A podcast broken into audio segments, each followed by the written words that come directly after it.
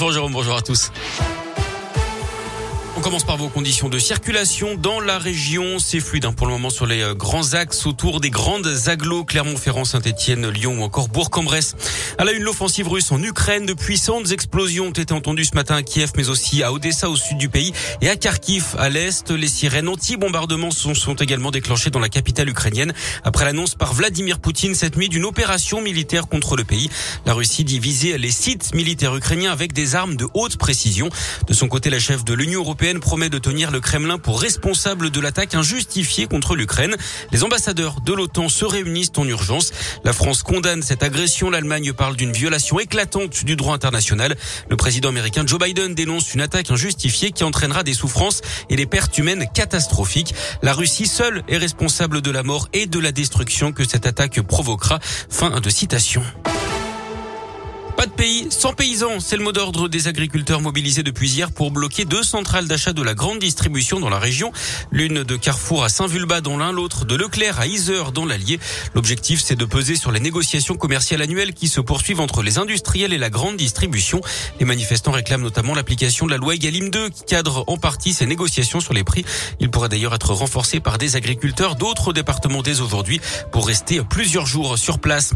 Encore des soucis pour Orpea, le groupe qui gère maisons de retraite privées déjà mis en cause dans un livre qui évoquait des négligences pour améliorer la rentabilité.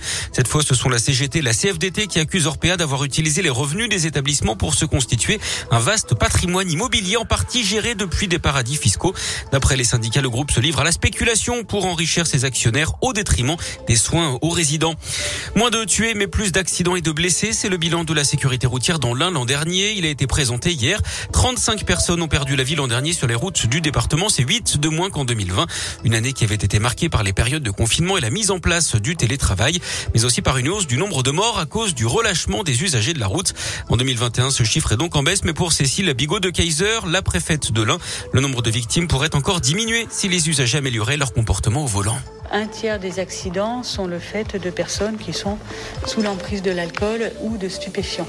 Et la vitesse et des comportements euh, inadaptés, euh, de l'inattention, euh, des gens qui regardent le téléphone au volant.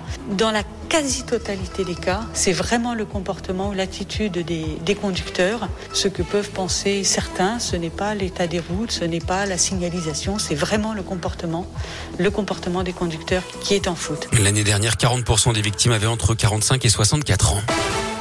Du sport du foot, Marseille joue en Coupe d'Europe ce soir à Karabag à 18h45. Et puis en basket, un match qualificatif pour le mondial l'an prochain. La France affronte le Portugal à partir de 19h. Merci.